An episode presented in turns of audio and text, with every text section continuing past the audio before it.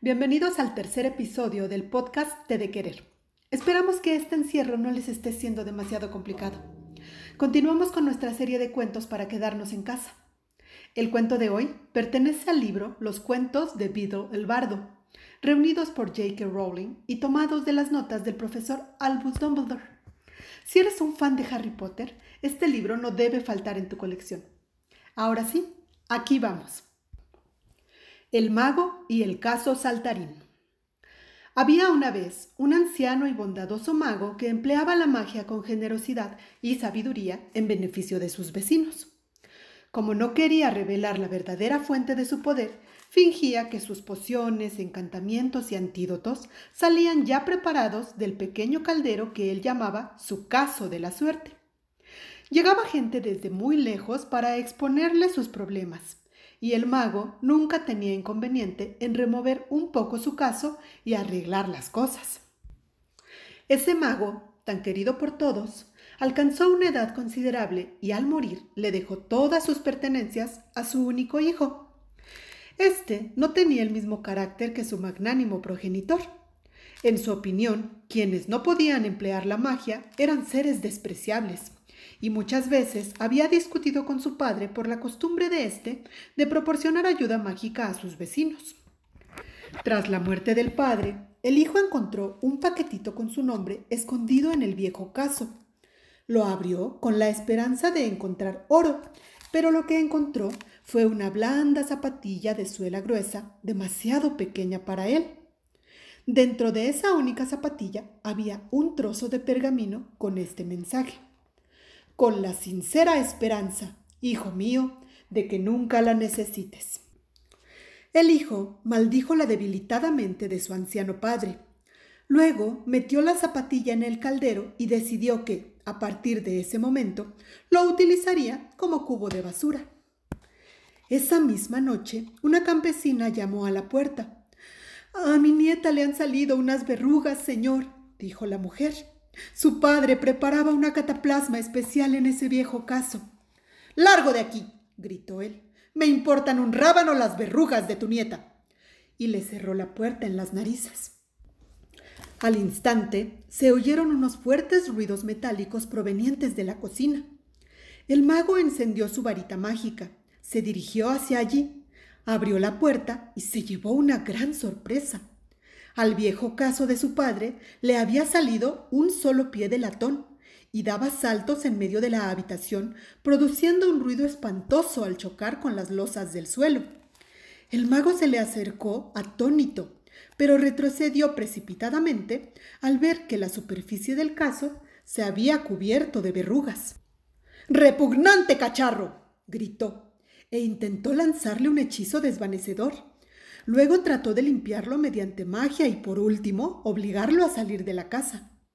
Sin embargo, ninguno de sus hechizos funcionó y el mago no pudo impedir que el caso saliera de la cocina dando saltos tras él, ni que lo siguiera hasta su dormitorio, golpeteando y se encerrando por la escalera de madera.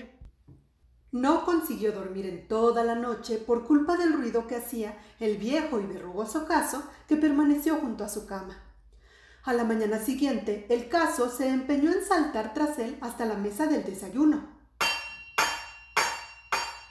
No paraba de brincar con su pie de latón, y el mago ni siquiera había empezado a comerse las gachas de avena cuando volvieron a llamar a la puerta. En el umbral había un anciano. Se trata de mi vieja burra, señor, explicó. Se ha perdido o me la han robado, y como sin ella no puedo llevar mis mercancías al mercado, esta noche mi familia pasará hambre. Pues yo tengo hambre ahora, bramó el mago y le cerró la puerta en las narices. El caso seguía dando saltos con su único pie de latón, pero a los ruidos metálicos se añadieron rebuznos de burro y gemidos humanos de hambre que salían de sus profundidades. ¡Silencio! ¡Silencio! chillaba el mago, pero ni con todos sus poderes mágicos consiguió hacer callar al verrugoso caso que se pasó todo el día brincando tras él, rebuznando, gimiendo y cencerreando, fuera a donde fuese e hiciese lo que hiciese su dueño. Esa noche llamaron a la puerta por tercera vez. Era una joven que sollozaba como si fuera a partírsele el corazón. Mi hijo está gravemente enfermo, declaró. ¿Podría usted ayudarnos? Su padre me dijo que viniera si tenía algún problema. Pero el mago le cerró la puerta en las narices. Entonces el caso torturador se llenó hasta el borde de agua salada y empezó a derramar lágrimas por toda la casa mientras saltaba, rebuznaba, gemía y le salían más verrugas. Aunque el resto de la semana ningún otro vecino fue a pedir ayuda a la casa del mago, el caso lo mantuvo informado de las numerosas dolencias de los aldeanos. Pasados unos días ya no solo rebuznaba, gemía, lagrimeaba, saltaba y le salían verrugas, sino que también se atragantaba y tenía arcadas, lloraba como un bebé, aullaba como un perro y vomitaba queso enmohecido, leche agria y una plaga de babosas hambrientas.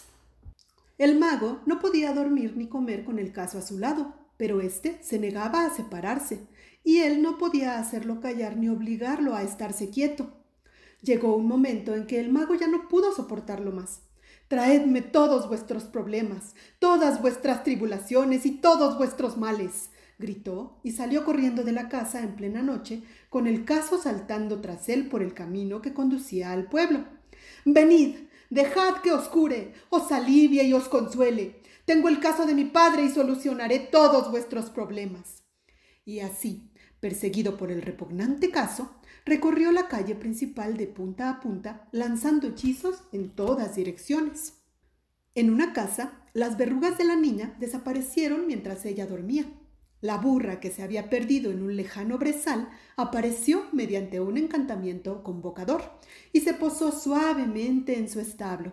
El bebé, enfermo, se empapó de díctamo y despertó curado y con buen color.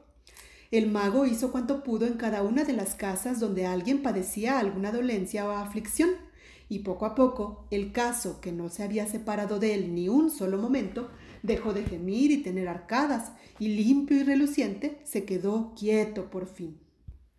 ¿Y ahora qué caso? preguntó el mago tembloroso cuando empezó a despuntar el sol. El caso escupió la zapatilla que el mago le había metido dentro y dejó que se la pusiera en el pie del latón. Luego se encaminaron hacia la casa del mago y el caso ya no hacía ruido al andar. Pero a partir de ese día, el mago ayudó a los vecinos como había hecho su padre por temor a que el caso se quitara la zapatilla y empezase a saltar otra vez. Y colorín colorado, este cuento se ha acabado. Esperamos que les haya gustado esta historia. Por favor, escríbanos a nuestras redes, Twitter arroba T-de querer y Facebook editorial TDQ y díganos qué cuento les gustaría escuchar. Gracias por acompañarnos. Yo soy Mosky y les dejo un abrazo que acorte las distancias. Felices letras.